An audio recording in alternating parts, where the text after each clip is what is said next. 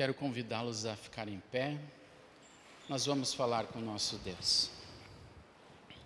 Querido Senhor, Pai, Filho e Espírito Santo, a tua palavra nos foi dada e ela fala da água da vida, do pão da vida.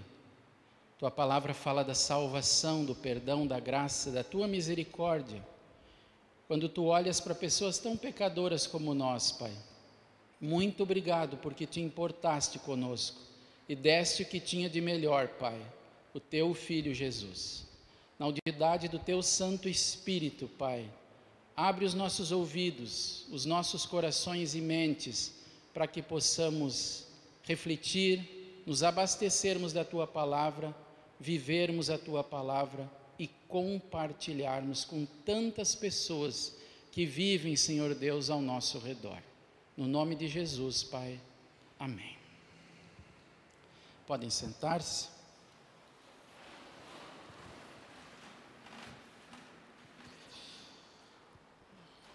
Se eu olhasse para o capítulo 4 de 1 Tessalonicenses, eu também resumiria nas palavras de Paulo que o desafio nosso é vivermos uma vida completamente dedicada a Deus. É o que diz o versículo 7 do capítulo 4, para sermos completamente dedicados a Ele. Desafio. Quando eu olho para o capítulo 5, ele me direciona, ele lhe direciona, ele nos convida a estarmos prontos para a vinda do nosso Salvador Jesus Cristo. E desde que Jesus subiu aos céus, e depois nós vamos abrir um texto bíblico de Atos 1. Desde que Jesus subiu aos céus, a igreja cristã espera a sua volta. Muitos pensam, esse negócio está demorando demais. Mas hoje nós também vamos ler um texto da Bíblia que fala sobre o que nós julgamos ser demorado. Acabamos de confessar que Jesus voltará para julgar os vivos e os mortos. Eu não sei, quando Jesus voltar, qual será a minha condição. Você não sabe. Paulo, quando ele escreve essa carta aos Tessalonicenses, ele esperava, ele acreditava que ele poderia estar vivo quando Jesus voltasse. Ele diz isso. A segunda vinda de Jesus, queridos, ela é o último capítulo da história da humanidade e está fartamente documentada na Bíblia. Não sei se vocês já prestaram atenção. O Novo Testamento tem 27 livros. Sabe em quantos não aparece nada sobre a volta de Jesus? Em 24 livros do Novo Testamento aparecem versículos bíblicos sobre a volta de Jesus. Apenas na carta de Paulo a Filemon e segundo e terceiro João não é mencionado sobre isso. Então é importante de quando em quando refletirmos e sempre no calendário litúrgico da igreja cristã, neste mês de novembro, indo para o início do advento, os textos bíblicos eles nos convidam a estarmos preparados. Quando será o fim? Quando Jesus vai voltar? Não sei. Ah, mas vocês são muito doidos. Vocês cristãos ainda acreditam nesse negócio da volta de Jesus? Não voltou até hoje, já passou dois mil anos. O que vocês estão esperando e falando disso ainda? Bom, o apóstolo Pedro na sua segunda carta, no capítulo 3, ele nos mostra que pessoas, se você quiser abrir a sua Bíblia, e a gente vai abrir a Bíblia hoje algumas vezes, tá? Segunda Pedro capítulo 3, o apóstolo Pedro já fala sobre isso. Olhem o versículo 4.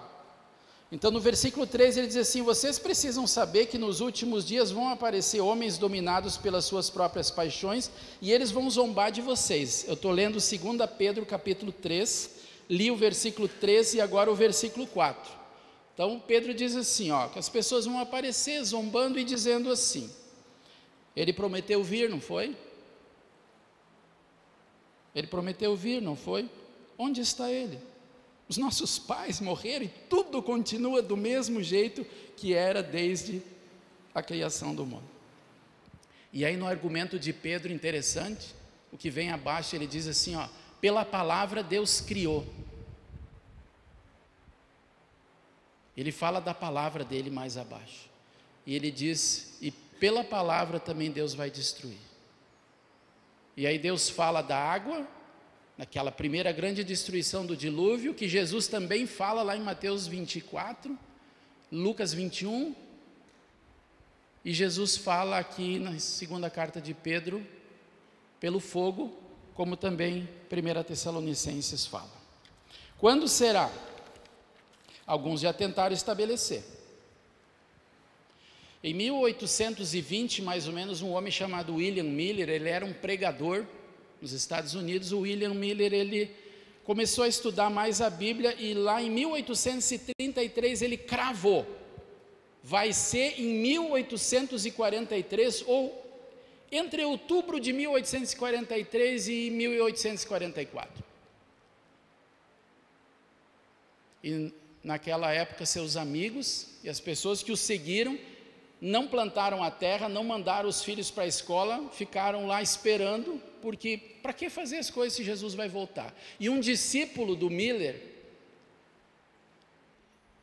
que deu depois, posteriormente, é, início a um movimento chamado Adventismo, esse discípulo cravou a data, ainda ele foi mais arrojado, 22 de outubro de 1844. E o pessoal ficou esperando, desde manhã até a meia-noite. Quando não aconteceu a volta de Jesus, ficaram muito decepcionados. Mas aí depois eles disseram: não, é que a gente fez os cálculos errados lá baseado em Daniel, não é que Jesus viria voltar, Jesus iria entrar no tabernáculo celeste, eles criaram algo para explicar a profecia que não foi dado certo. E eu não sei porque eles não leram na Bíblia Marcos 13, 32, onde Jesus assim, ele é enfático, ele é claro, ele diz a respeito do dia e da hora, ninguém sabe nem os anjos. E aí diz assim: ó, somente o Pai. Mais tarde, um outro homem cravou que seria em 1914. Charles Russell. Depois não deu certo, ele disse vai ser em 1918. Não deu certo, aí um discípulo dele cravou 1925. Não veio, aí ele disse Jesus veio sim, é que veio de forma invisível. Aí eu peço que vocês abram Atos capítulo 1, por gentileza. A gente sempre tem que olhar a Bíblia. E por isso nós precisamos conhecer esse livro que Deus nos deixou. E se a gente não abrir a Bíblia, sempre aparecerão pessoas colocando datas. E sempre é perigoso isso. Precisamos conhecer a Bíblia. Atos capítulo 1. Até no versículo 6 desse capítulo 1, os discípulos fazem a pergunta para vocês. No versículo 7, Jesus responde: Não cabe a você saber a ocasião, o dia em que o Pai marcou com a sua própria autoridade e aí ele diz: Porém, quando o Espírito Santo descer sobre vocês, vocês receberão poder e serão minhas testemunhas. E aí o texto é conhecido.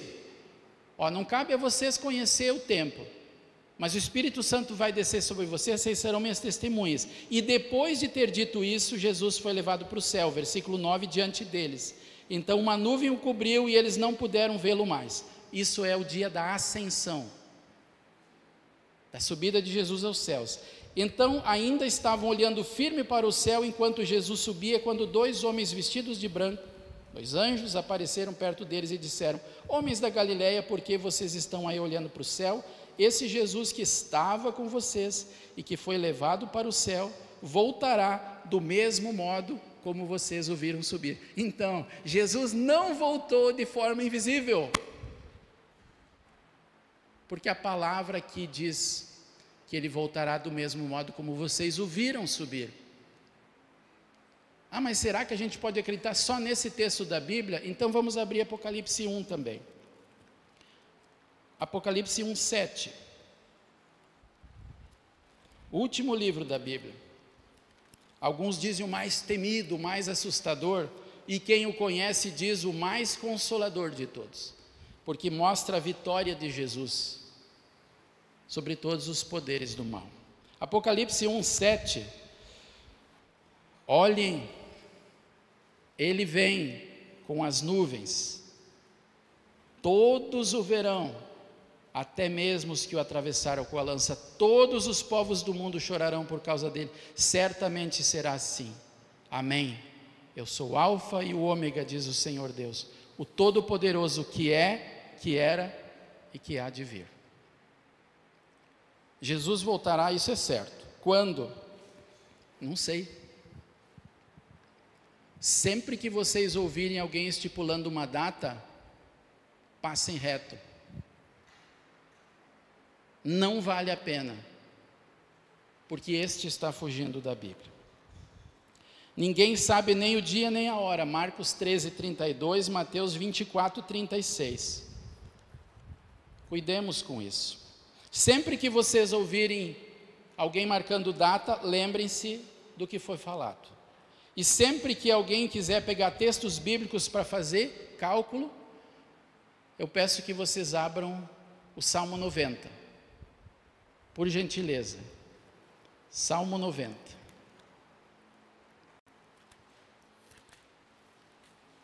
como é o tempo de Deus.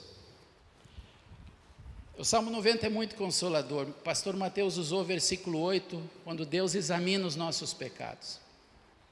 O versículo 12 eu mencionei para a gente aprender a contar os dias, saber como são poucos os dias. E o versículo 3, ele diz o que pode acontecer conosco se Jesus não voltar antes. Tu dizes aos seres humanos que voltem a ser o que eram antes, tu fazes com que novamente virem pó.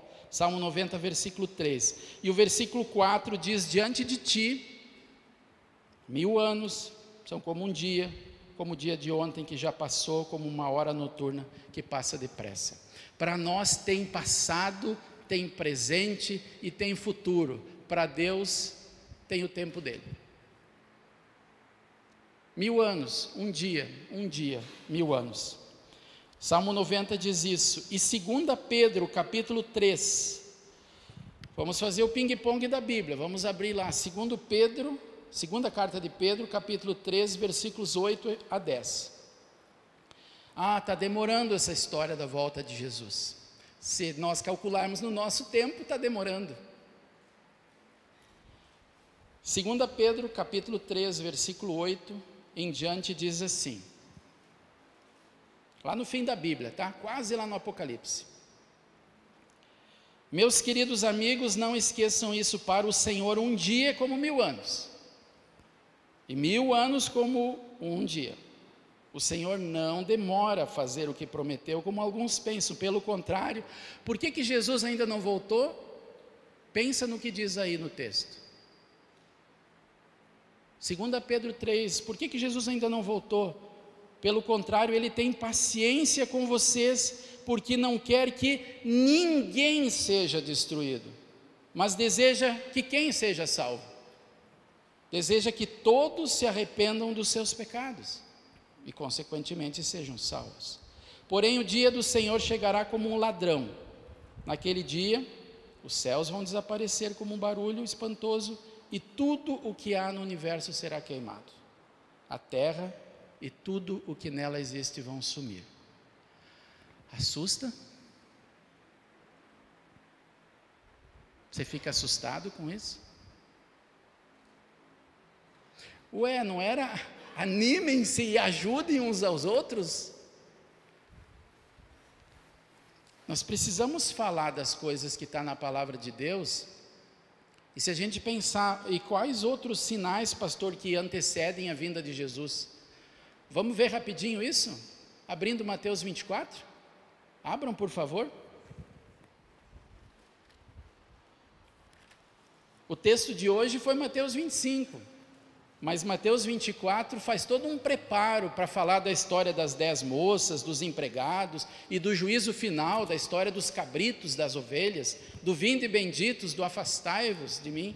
Mateus 24 é muito interessante. Lá no versículo é, 3, na segunda linha, ou aliás, na quarta linha, os discípulos chegaram para Jesus e disseram: Conte para nós quando é que isso vai acontecer, que sinal haverá para mostrar que chegou o tempo do Senhor voltar e tudo acabar. Nos fala de alguns sinais, Jesus. E aí Jesus vai dizendo assim no versículo 4, ó, tomem cuidado para que ninguém engane vocês. Aí ele diz no 5, vai ter muitos que vão se dizer que são os messias, os profetas, os falsos cristos. E ele vai adiante, vai ter no versículo 5 ainda, vai ter notícias de guerra. Ele diz: ainda não é. Vai ter tudo isso, mas ainda não é. E ele fala no versículo 8: essas coisas serão como as primeiras dores de parto. E ele fala de falta de alimentos, no versículo 7, tremores de terra, e tudo isso tem acontecido. E não é só esse ano que aconteceu, tem acontecido ao longo da história. E Jesus diz: não se assustem tanto, são as primeiras dores de parto. E aí no versículo 10, ele diz: nessa época muitos vão abandonar a sua fé. Por quê? Porque no versículo 9 diz: Vocês serão presos, entregues para serem maltratados, serão mortos, odiarão vocês por serem meus seguidores. Às vezes a gente coloca uma postagem de um texto da Bíblia e alguém vem destilando todo o veneno do mundo com ódio. Não sei se vocês já passaram por essa experiência nas redes sociais, como às vezes as pessoas são ácidas, terríveis, não teriam coragem de olho no olho dizer alguma coisa, mas no comentário detonam os outros. Eu vejo quantas coisas cristãos postam e, e alguém, ó, vem de porrete. Jesus já disse isso. Versículo 11: Falsos profetas enganarão muita gente a maldade vai se espalhar tanto que o amor de muitos esfriará. Vocês acham que nós estamos amando mais? As notícias que nós vemos são mais notícias de amor? Ou as pessoas estão perdendo a paciência por quase nada? Tudo aqui. Mas quem ficar firme até o fim, opa! E por isso eu preciso da palavra, e por isso eu preciso da casa de Deus, e por isso eu preciso receber Jesus na ceia novamente, para perdão. Porque eu sou fraco. Porque eu sozinho não consigo. E aí ele diz uma coisa, porque lembram que Pedro dizia: olha, tem que ter, Deus tem paciência. Porque ele não quer que ninguém se perca. E agora, às vezes a gente se pergunta: por que, que Jesus talvez ainda não veio? A boa notícia sobre o reino será anunciada no mundo inteiro como um testemunho para toda a humanidade, então virá o fim. Deus está nos convidando a pegar essa palavra que a gente recebe e compartilhar essa palavra com as outras pessoas. Esses são alguns sinais. Se a gente abrir Lucas 21, nós vamos ver até sinais no mar, nas ondas e tudo. Está lá. E a gente poderia ficar falando, porque esse assunto não é para um sermão, é para um retiro, é para uma grande reflexão. Tá, pastor, mas por que, que Jesus dá esses sinais? Para que nós vigiemos, para que nós oremos e para que nós tenhamos ações. Você já deve ter escutado muitas vezes: ah, sim, a Bíblia diz vigiar e orai. Verdade. E hajam também. Como é que nós podemos ajudar e animar as pessoas? Primeiro, recebendo esse ânimo para nós próprios. E se vocês prestarem atenção, em 1 Tessalonicenses 5, que foi lido, no versículo 8, 9 e 10, ele diz assim: ó devemos usar a fé e o amor como couraça, para proteger aqui. Ó. Naquela época se pensava muito que o sentimento estava no coração, né? Então a couraça para proteger.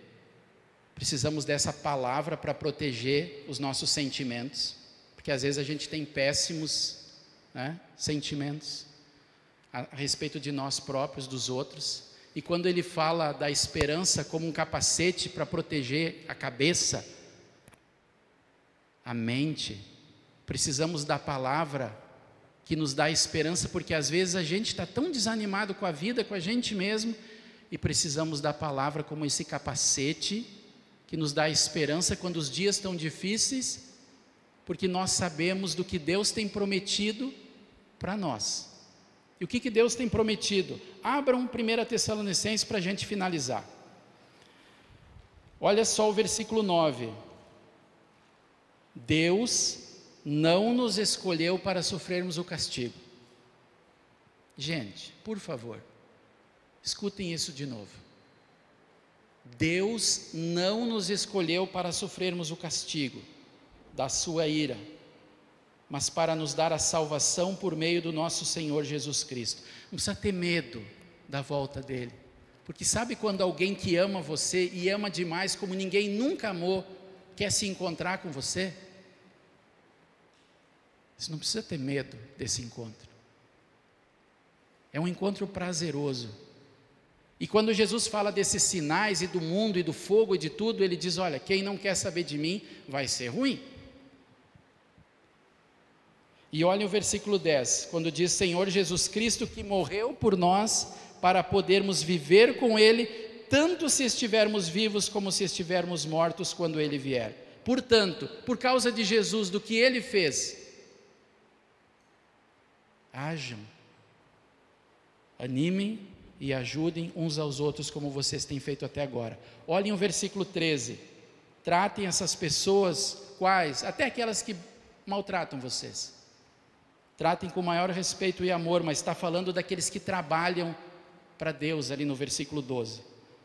No 14, peço a vocês, irmãos, que aconselhem com firmeza os preguiçosos, deem coragem aos tímidos, ajudem os fracos na fé e tenham paciência com todos, inclusive com os que moram no mesmo lugar que vocês, tá?